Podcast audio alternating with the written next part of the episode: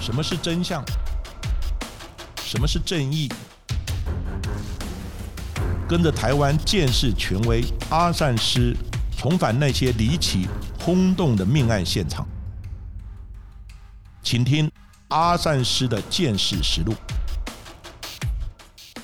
各位听众朋友们收听阿善师的见识实录，我是子荣。在今天单元当中呢，带着大家一起来听听这些的鬼故事。我想呢，大家不管在求学生涯当中，或者是跟朋友们的茶余饭后话题，我，常常都是绕着这些灵异或者是民俗的现象来走。但是呢，如果自己是从事这样子一个行业，每天都要接触这些的灵异啊，或者是很玄妙的事情，到底要如何把这些故事呢真实化呢？在今天单元当中，我来跟大家访问到这个。鬼记者呢，其实在这个行业里面呢，已经打滚了多年，接触到了非常多不同的受访者，还有不同的老师来谈谈这些的鬼故事哦。所以呢，在今天单元当中，跟大家分享这本书籍《鬼独家找鬼记者的灵异事件簿》。在今天的节目当中呢，邀请到就是作者错别字聊节目当中跟大家分享。Hello，你好。嗨，大家好，我是错别字。其实你的一个经验是从记者出发，对不对？对，因为其实我本身除了是这本书的作者，我也是那个中天新闻新神秘五十二区的专题记者。天哪，听到这个名字，大家都先拍手了。没有，没有，没有。因为其实你们做的东西包山包海耶。对，一开始我们是做外星人起家的，听名称也很像。但是外星人就那几只，你做做多了也就没了，所以就包含到了什么山怪啊、水什么的，对，湖水怪，对对，水怪。这些，然后久之，我们的那个制作人就想说，哎，想做点本土，所以才开始纳入了一些关于台湾的宗教、民俗、庙宇，然后一些都市传说、乡野奇谈。那其实鬼记者这个，嗯，也不能说我是分配到鬼记者了，应该是说我对鬼的题材比较有兴趣，所以久而久之，就是相关鬼的题材、都市传说、鬼屋废墟，就会这种题目就丢到我这边来。嗯，那我跟长官报题，我也喜欢报这一类的。久而久之，就是可能形塑出鬼记者这种感觉。那有没有觉得像是你自己走这样子一个路线啊？就是在很多的，比如说灵异啊，或者台湾很多地方的探险这样子一个题材，比较容易在台湾爆红呢？其实大家应该有发现哦，在过去很多的直播，如果你有发现的话，就是很喜欢去一些鬼地方探险，对，然后去废墟，然后如果你在这过程中哎发现了王者的大体，哎，那个瞬间就会爆红，所以很多人会会会不停的往这边走。但是我会觉得说，对于真正的废墟迷，或者对于像我们这种喜欢这种题材的人来讲，他们有时候进去是比较不礼貌的，嗯，比较比较轻浮，然后他们态度也是比较不对的，所以我觉得有时候可能会让大家。对，说啊，去废墟探险就是不好的行为。因为其实真的在很多的新闻上面，其实也看到了，真的是有冒犯到人家，或者是旁边还有一些住家也会被打扰到。其实这个真的是屡见不鲜呢。对啊，因为你你进去有时候在那边鬼吼鬼叫，然后手电筒那边乱照，其实附近的左邻右舍也是打扰到了。那更别提你看不见的住户在里面嘛。那怎么样也是另一个世界的家。就像你在家里看电视，突然间一群人进来，就还说哦，这个怎你看那这个地方怎样怎样怎样，你一定也不。开心啊，超级不开心。对啊，你也没敲个门，也没打个招呼，也没送个礼，对嘛？对啊，对啊。所以其实我觉得，在从事这些的冒险行为或者动作的时候，其实真的有非常多的美感。尤其是在做记者，其实我自己真的很好奇哦，在做记者的工作，其实我们就要秉持着，比如说呃人文纪事啊，要讲求证据啊、科学啊、理论啊等等。但是我们在做这些比较灵异或者是比较玄妙的事情当中，好像就比较没有这样子一个规则。那你要怎么样定义？自己现在的工作呢？其实我觉得有时候大家会觉得说，你像我们找这种鬼记者，很尴尬的是，假使这个录音间，嗯，啊，我们现在拍摄说，哦，有一个尸体在这，你一定知道他在这，一个形体就躺在这。但如果一个民俗老师说，哎，那边有一只鬼，你照过去只是一个空影，空影，对，那观众就会觉得你是不是在冷笑？为对，然后甚至会觉得说，你你是不是这个节目在造假？嗯，对，所以变得说，我们在这个拿捏的尺度上就会。比较麻烦，你不能太过悬或者太过不科学，对。但你硬要用科学的方式来看，你你你真的也很难去印证这些东西。想真的就是鬼怪这件事情，看得到人就是看得到，看不到人他一辈子你怎么样跟他形容，他还是看不到。所以很多人应该都会对于你们的报道或者你们的专题内容，先打一个非常大的问号对，所以变说，在我们的长官在说，哎，你在做这个题目的时候，你也要去质疑对方他讲的东西是不是真的。那其实一开始我会觉得干嘛质疑，但久了之后。呃，我确实发现 有些人确实在在讲假话，那就变得说。我就的确是用质疑的态度去看的话，我就比较能分辨真假的部分。那你给观众就不要说一昧的去。偏向于某一个方向带风向的去写这篇报道。记者一个非常重要的工作还是事实查核啦。是，尽管是这些可能我们比较看不见或者是大众比较接触不了的，但是我们记者还是要秉持着这样子一个职业精神。对，不能做假新闻。真的，所以呢，其实我们在做每一个报道或每一件的事情呢，其实真的背后所花的这些心力真的很多。尤其是呢，要在台湾的各地要来探访这些不同的这些灵异故事。但是呢，在从事现在这个记者工作之前，其实错别字你本身是从社会线，就是一般在电视上面大家看到，哎，就是在现场拿麦克风的文字记者，或者是这样子一个记者身份出发。那时候怎么会找到这个那么特别的工作呢？其实这有点阴错阳差，因为因为我我本身是念体育的，嗯，对，所以我完全完全 没有别别，就是所以我也不像不是走什么传播新闻，那真的是。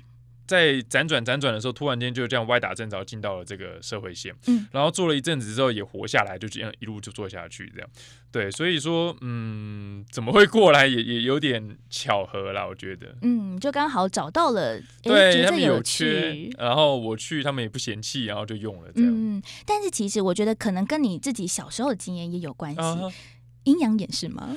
小时候。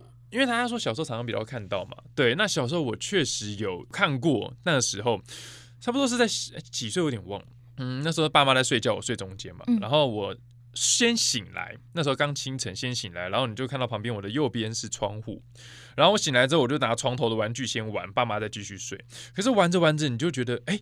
窗户怎么多了一个人？嗯然后我就看过去，就看到哎，有个人影，像个大叔这样，黑影大叔，他就攀在窗户上面看我。那因为背光的关系，我看不清楚他的脸，但我可以感觉到他的视线是转过来有看到我这样。那这件事情也就不了了之。可能小时候也没有到怕，不知道什么是怕。后来吃饭的时候，我无意间讲这件事情，哎，我爸妈就很怕，嗯，他们两个人就很谨慎，然后讲话就是用台语讲。那我小时候知道，只要他们用台语，我听不太懂，就表示他们在谈一些比较严肃的话题。那没多久，我们家就装了铁窗，这样。然后后来是到什么时候？到了有一个叫做《玫瑰之夜》。嗯，呃，你你可能太年轻，对你应该不知道。我比较没有接触这一块。对，这讲《玫瑰之夜》知道的都一定有点年纪。那时候《玫瑰之夜》它就是在讲一堆鬼故事，像是人面鱼或者是红衣小女孩，对，都出场于这边。那那时候就忘记是哪个女艺人就提到她在睡觉，也是窗户上面有个黑影大叔在看她，然后她就是形容到最后才发现，哇。原来是鬼啊！嗯，我才我才连接到说那个是鬼。那后来为什么会这么确定？是因为我在回想起他在爬的那个动作，不像是人，他是。它可以头向下，像蜘蛛那样子平行这样转。天哪！对，所以那那就不是人会做到的事情啊！你说一个小偷这么厉害，我也不太相信。嗯，后来才知道，说我那时候应该看到的是鬼。那这件事情其实我我后续有问很多老师，都会提到这件事。他们也就是说，可能是地茯苓，也有可能是地基主。对，那他们也没有恶意，他他只是秀一下。那后来在书里面我也提到说，因为这件事，我们爸妈以为是。小偷最装了铁窗，嗯，然后我觉得也好，因为后续又发生一些事情，还好有铁窗，不然我现在也不会坐在这边。其实我觉得这可能就是当时候那个不知道是什么的形体，可能要给你一个暗示，就是哎，可能家里面的这个安全要稍微照顾一下，对，就是可能要注意一下。就老师讲说，你也不用去怕，因为。后来就是提到，我也是想到说，这起事件跟那个大家一定知道，就是陈静心的事情。嗯，没错。因为我爸是刑警，所以陈静心那时候在逃亡的时候，他到处流窜，我爸是没有回来的，他就是要一直值班。那有天晚上，我妈都在看电视，她就听到怎么防火巷有 k i k o 的声音，她就走去防火巷看，她有一个窗户嘛，她就这样子看。那因为家里是暗的，外面是亮的，所以她就。看得到外面，但外面的人看不到里面。他就看到一个男的在到处拉人的铁窗，嗯，然后我妈再仔细一看，哎，那是陈静心哎，我的老天！对，然后我我妈就跑回去家里翻我爸的那个通气的那个，他有贴的悬赏的通气，对他就是看一下那个脸，再跑去看。他真的是陈静心，然后他就打给我爸，然后我爸就说，因为那时候只要提供陈静心的资讯，就有好像三百万还多少钱悬赏奖金。对我爸就说，你买教雄那奖金啊，不扣零啊，我们林北掌握的信息哈是在哪里哪里哪里。后来陈静心被抓的时候，证实他确实在我们家附近出没过。对，所以那阵子我爸讲话就很小声。对，哇！妈妈讲话要说看吧。对啊，要不然就是啊，对，三百万呢，可以买一间房子了。对，哇！所以这个故事也真的太离奇了。对，所以其实我那时候现在想很好笑，但是其实在当下想会怕，因为那时候的陈金星是一进到家子里面，你是不可能有留活口的，对，所以他那时候还好有装那个铁窗。所以就没有被闯进。像我们阿善师的见识实录哦，也做了两集的专题，在讲了陈静心整个的逃亡过程。对，白小燕或方宝芳的那个真心深处的聊到这个，对对啊，这其实真的是一个，连我都是啦。因为其实那时候我是小朋友，我很小。那那时候呢，我只记得就是大家都会说要保护好你的小拇指哦，不要被坏人抢走了，或者是拿去绑票什么的。所以其实这件事情真的对于台湾的整个整体社会来说呢，是蛮大的一个。呃，算影响或者是伤害，但是大家真的还是要把这些的历史故事或者这些的刑案的案件，还是要放在自己心里了。还是要记得，你才会有警惕心。嗯，对啊，真的门窗要锁好，真的门窗要锁好，然后这些防盗啊措施也是要做好。是是是，哇，这个也是一个蛮重要的一个提点。但其实，在刚进入到了这个新的领域哦，从社会线的记者到了鬼记者这个领域的部分，那会不会觉得开始很困难呢？有些地方确实是很困难，像我们跑社会线，大家虽然最常被人家嘲讽，就是我们都是用监视器、密录器、行车记录器，嗯，但那是有画面的。你今天被砍了，你你一定要调监视器，你才能还原当时被砍的过程，对不对？可是你说找鬼记者，那没有画面啊，嗯，坊间没有一个卖开过阴阳眼的镜头可以拍到鬼，那你就很麻烦。如果今天讲七月半中原普渡，我们可以去。请大润发或者是卖场的公关带我们进去拍，可能民众采买啊，采些什么商品，这些都是有画面。但如果我说哦，七月半的好兄弟从阴间跑出来，蜂拥的在桌上抢食，你画面一扫过去，什么都没有，对，那就很尴尬。所以我们在画面是我一开始拿捏的部分是比较比较麻烦的。那就只能去用电影画面的示意，或者是用影子的剪影去示意这些部分，嗯，来代替我提到的这些。自己想办法模拟出那样子一个情对，但你也不能太太 over。对对对。有曾经为了想要自己做一个，比如说什么样的效果，花了很多力气吗？也不是说模拟，应该是说为了拍画面。呃，上个月吧，我去拍一个当时日治时期台湾有格纳豪，它其实就是神风特工队嘛，有有，它是飞机去撞船。那格纳豪是专门存放自杀快艇的壕沟，在日本的时候，那那时候我们去采访要找这些格纳豪的时候，就意外发现有一个没有被发现的格纳豪，但它洞很小。然后我们那时候就想要进去拍这画面，然后摄影就说：“那你就钻进去好了。”天呐，这样的一个那么身材壮硕，因为我先看我的那个那个文史工作者，他钻进去，我想说，嗯，那我应该可以，可我忽略我的体型，对呀，结果我就卡在洞那边，真假的。那后来我也只能拿手机伸进去拍，然后就卡在那个地方，很挣扎的拍完，所以我会觉得。这部分比比较印象深刻啦，真的要深入去考察，然后要自己以身试险的，就是要去到那些可能因为观众也想看这些画面，对，那势必就要去到那些地方做这样，而且都会去到一些可能一般大众完全不知道的地方。对，因为你知道，如果我说我去西门町六号出口，没人想看，因为大家都知道。那如果我今天说，哎，可能某西门町的哪一栋大楼是废墟，那边有发生什么事情，哎，那不好进去，可是还有故事，那我们就会进去挖这样。嗯，而且有的时候也会冒一点风险啊，比如说有些的大。大楼可能像是鬼屋啊或废弃的地方，其实也是年久失修。但是为了一些画面或者是要探索一些故事，还是必须得进去。而且它其实有一点牵涉到所谓的侵入人家的私人领域的部分。对，就是你好像这样算是。因为人家毕竟那是人家的地，虽然荒废了，但你进去也会有法律问题等等。那你进去也会有一些，会不会有可能意外发生，或是摔下来之类的事情都有可能。这个工作真的是风险也蛮大的。现在回想就觉得很好玩，但当下你会觉得很累。那有记得自己的第一条跑的这个鬼新闻是什么吗？记得那时候是跑北宜公路，现在已经有雪隧，所以大家可能不就不知道北宜公路那时候跑的时候，当时是二零一七年的四月，因为那时候。在同一个月连续发生四起死亡车祸，而且还有当天在同个地点发生两起。那后来追究他们的当地人是说，哎，这今年好像没有办入祭，是不是好兄弟跑上来抓抓交替？一定有这样的想法。所以那时候我们就针对这个议题去做。那整起事件比较让我印象深刻是采访的民俗老师，他那个就是我到了现场之后，我跟老师约在那个地方，老师一下车，我也不知道他是他功课做的太好了，还是他真的感应太强。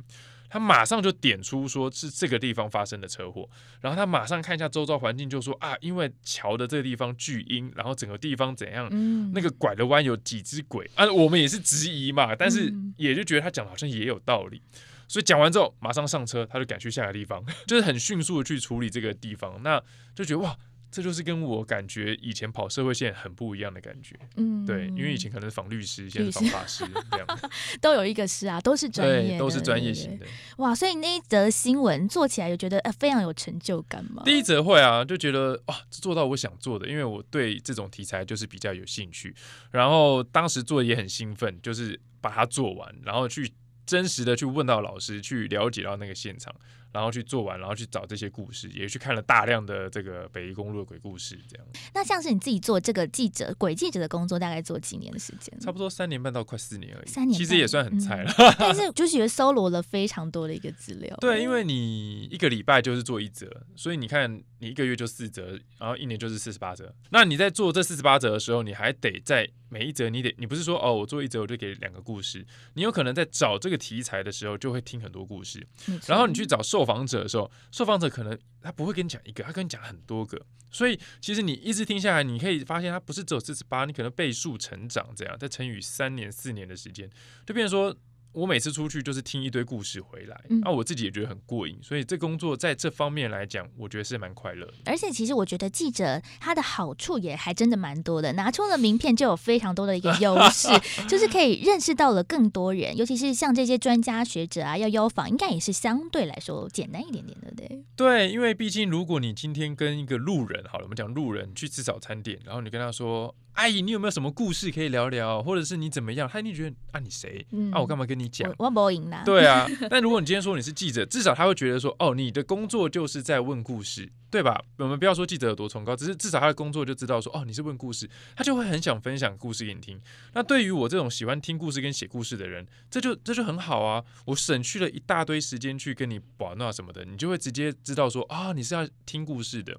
所以有时候剪头发的时候去去看中医，因为我之前肩膀长时间出问题，然后在推拿的时候，哎，也听到那推拿师跟我讲故事。推拿的时候也对他那故事也很特别，他是之前有个复兴航空飞机飞过那个桥那边坠毁嘛，然后有一个义消，他就去那边做支援。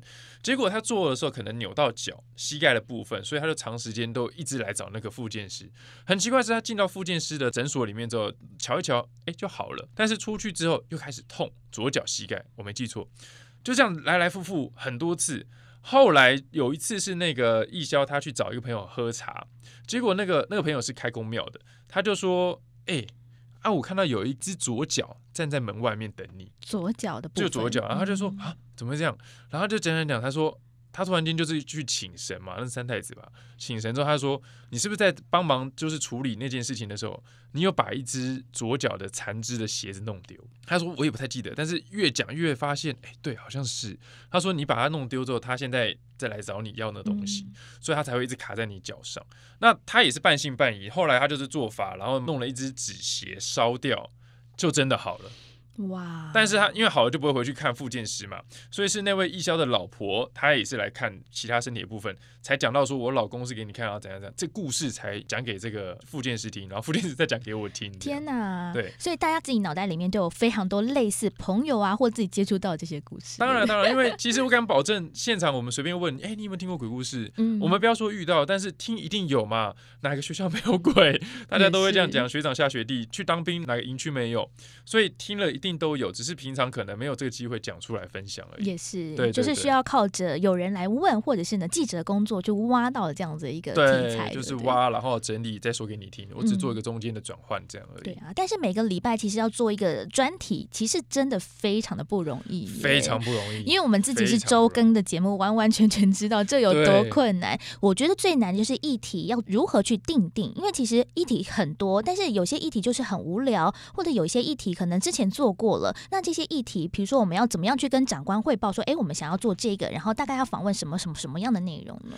其实跟你讲，台湾就这么小，发生的刑案不像日本跟美国，美国、日本那个多到你做不完，台湾就这些。那像我最近报一个题目，就是杏林医院，哇，大家一定知道台南杏林医院嘛。那报这个题目一定被老长官打枪嘛，因为早在你的上上上上代的记者都做过，做到烂了。对，我会报是因为有一部电影叫《杏林医院》要上映了，所以我搭这个部分来做。那这个地方你就。就可以去问导演，他在拍片的过程有没有遇过不一样的事情？即便是相同的心灵医院，但他会遇到不同的故事，所以这个部分就是可以去做一个了解。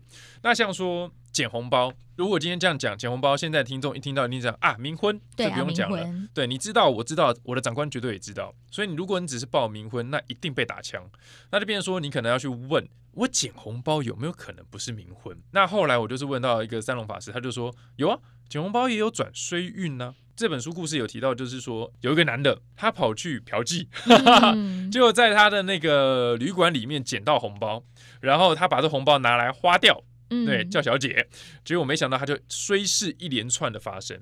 那这个故事其实后来去追溯才发现，原来这是一个叫卖衰运的方式。哇，对，其实有些时候你可能在你的摩托车置物的栏，或是你骑开车的时候有人夹红包在你的上面，都很有可能是他把他运气不好卖给你。那如果你今天就拿了这个红包去花费，就达成了这个协议，所以就可能在民俗上来讲，就是把这个运气卖给你，就会开始很衰。解决的办法就是，第一你就不要拿嘛，拿去警察局嘛；第二就是捐掉嘛。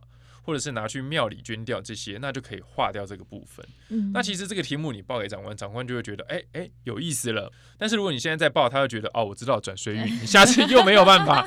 对，所以你就变成说，你明年再想的话，你又要再想一个新的。梗去对去包装这些议题，真的是脑筋要一直不断的在运转，就是在打枪跟重找、打枪跟重找当中。其实我觉得有另外一个更重要，就是像是这个议题哦，你可能知道了 A，但是可能别人可以延伸出来了 B，所以像是自己所在这个领域当中接触到了，像是固定的受访者啊、朋友，或者是有一些不同的县民，其实提供了各种多元的资料，是我们记者非常需要的一个资料。对你跑社会线，你一定要县民嘛？那大家知道社会线县民。不外乎像电影一样的，就可能是一些哎小流氓、廖北啊这些。那民俗县的记者的县民，我不可能去养小鬼啊，对不对？没有必要，对，当然不要。所以我们会做的就是，例如最简单就是法师，就是我们的受访者，或者是像说我有个朋友叫秦明，他很常去废墟鬼屋。找鬼，他的故事就很多，那我就会找他。还有一些就是粉丝团，你可以可以找到很多类似什么什么鸡同粉丝团啊，什么灵异粉丝团，就是哎，其实这个领域的人还蛮多的。对，所以我加了话之后，我就三步时划一划，有时候也可以从一些人的分享文去了解。那再来也有像是历史工作者、文史工作者，他们其实也会，因为历史有时候会牵扯到，例如说这个碉堡。它有战争，那势必就是古战场就有一些传说，所以有时候你跟一些历史学家在聊东西的时候，他也会讲些他们在找历史的过程中的听到的故事。大家加上有历史的背景，这个故事的可信度又更加提高。像我那时候去屏东一个废墟，在林落，呃，有一个那个战俘营。啊！日本人抓到那些外国人，就把他关在里面。嗯，然后我们就去那个战废墟战俘营里面去看，然后他就是讲到当时的二战历史，那这是真的。然后他那边发生过什么事情，然后怎么样？那后来这个战俘营有一度被改成陆军的某个基地，所以有人在这边当兵就遇到一些故事这样。然后那时候我们去采访的时候，一进去我们就先到一个废墟里面绕一圈，绕完一圈之后，那个里长才拿出他们的地图说：“啊，这是我们的平面图，你看一下。”嗯，我们就对照一下，发现靠。原来我们刚刚那是停尸间，你也不早点拿出来，你拿出来我们就不会进去了。来不及了，对，那就是要弄你。所以就是后来进去之后才发现，哎，也没有怎么样，其实还 OK 啊。最阴的反而不是那里，是另外一个地方。对，所以就是觉得说有时候。找一些历史学家，其实也蛮有趣的。他们会分享很多我们不知道课外之外的故事。这样，嗯，像我觉得刚才所说到这个里长或领长的角色，其实有的时候也是做这个，不管是社会线啊，或者做这样子一个街头访问的时候，非常重要一个素材。尤其像是要做，比如说凶宅的时候，因为凶宅，其实我觉得台湾啦，大部分人还是比较避谈这件事情，尤其是周遭的邻居，因为最影响的就是房价了。是，我们之前也访问到了凶宅房。他说：“真的就是要探寻的这些故事，其实有的时候啊，反而是邻居都不太愿意讲。但是呢，你可能在跨了几条街之后的里长、领长，或者是菜市场里面的三姑六婆，有时候这个哇，真的讲的天花乱坠的耶。对，因为我们需要 talker，我们需要受访者，就是需要他们讲出来。你不能整则新闻都是记者在那边讲，那真假不知嘛，那观众也会神。那有时候。”一开始很菜的时候，这件事凶宅，我就问隔壁，然后就被隔壁的干掉。对呀，说那无故的，没啦，卖过我被供了，听造这样，他们就担心我们报道。那好，那就久了才发现，其实有个地方就是这个凶宅附近的菜市场，再就是公园，嗯，一定会有人聚在那里。然后你在找那些人的时候，你不要找一个，嗯，你找一个他们不会讲，真的，你要找两三个在聊天的，一群的，对，你就问，然后一定会有个 A 先说哦哇塞，然后 B 就会附和，C 就会开始，哎，就是所谓的访问内容就会出来了，然后就会开始去聊。那里长他也是，因为毕竟就是热心才会去当里长，他知道的事情一定会比较多，但也有一些里长会避谈，但他可能就会告诉你说谁谁谁知道你去找，就是类似用这种方式。那有些里长，像我之前去访问基隆的一个里长，他自己就是里长兼文史工作者。嗯，对，所以他对于他自己这个里这个基隆发生的故事，还有过去可能美军曾在这边的酒吧故事，他都懂。那真的很棒，他就带着你到处去钻巷子，告诉你很多的故事，这样太棒的受访者了。对，这个就是我们很爱，就把他加入到我们最爱里面。然后再去基隆，就再去找他，就找他，整个基隆都给他包了。对他不知道，他会帮你找知道的人。对啊，因为我觉得这样子一个资料的搜寻哦。或者是搜找，还有这个查核也会比较相对来说方便一点点。但其实像是做这种，其实凶案大家都不希望发生，因为这毕竟是一个悲剧的事件。但其实我们常常啊，在新闻上面都需要的一个角色，就是被害者的家属。这个其实我觉得记者的那条线的拿捏非常的困难。哇，这其实比你去找鬼还让我那个。那是之前我去采访一个台南在。一个一个某个案件啊，然后他那个是比较著名的是，他那个死者他倒下来的地方有个消防栓，然后传闻就是每到半夜消防栓就会传来哭声啊，这个典型的背景故事先跟大家聊一下。这个起案件其实长官也知道，所以我一讲到长官就说啊，我也想演，就像那谁谁什么，然后他就说他的意思就是你这样做就有点像是炒冷饭，他就说事情隔这么久，凶手没抓到，被害者家属一定有话说，你去找他家属。我说哇，天哪，然后我就开只能去找了。找的过程那是一波三十折，后来找到之后，其实我压力很大，因为他在跟我讲的时候，我必须要很拿捏每一个字。你你你你，就像大家最诟病就是为什么人家死了，你要去问人家家属难不难过？我我们今天如果形容这个家属哭到抽搐，倒在地上发抖，然后怎样形容了一分钟的内容，永远不及家属讲一句“我希望司法还我一个公道”，即便他很哽咽的讲这五秒。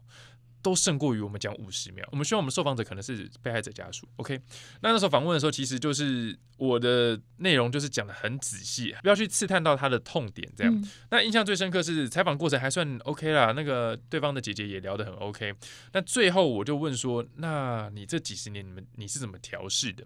那姐姐就笑了一下，就说：“好啦，其实我妹妹没有死啦，我妹妹没有死，她是去美国，她在美国工作，她只是不回来，没有联络了。”然后那时候这句话我印象很深刻，就是他只能用这种类似像呃欺骗自己的方式支撑下来，他妹妹还活着，然后他们一家人还是 OK 这样。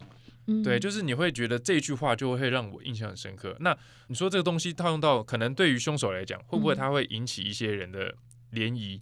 真的听到这句话很心酸，告诉你啊，我可能知道什么线索。之类的，或者是告诉一些人要珍惜你周边的人之类，因为可能他消失了，你就真的再也遇不到了。其实做这样子一个专题哦，其实除了是满足了所有乐听人的一个好奇心，或者是想要窥探这一些我们未知的这些欲望之外，其实我觉得还是有一个警示的作用。当然，当然，警示一定会是最最主要的前面几项问题，那绝对不是挖八卦，因为我们不是去。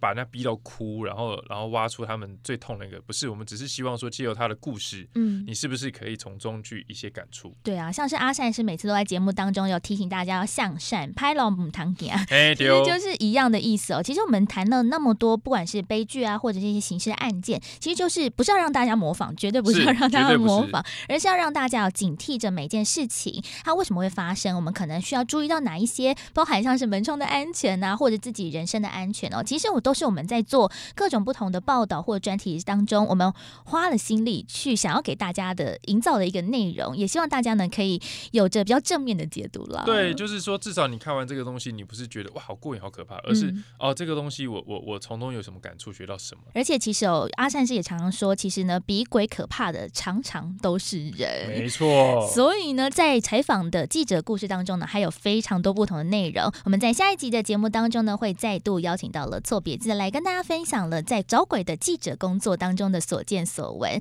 那希望大家呢喜欢阿善师的见识实录的话，可以在 s o n Spotify 还有 Apple Podcast 上面呢给我们留言回馈，给我们五颗星的评价喽。我们下一期再见，谢谢谢谢。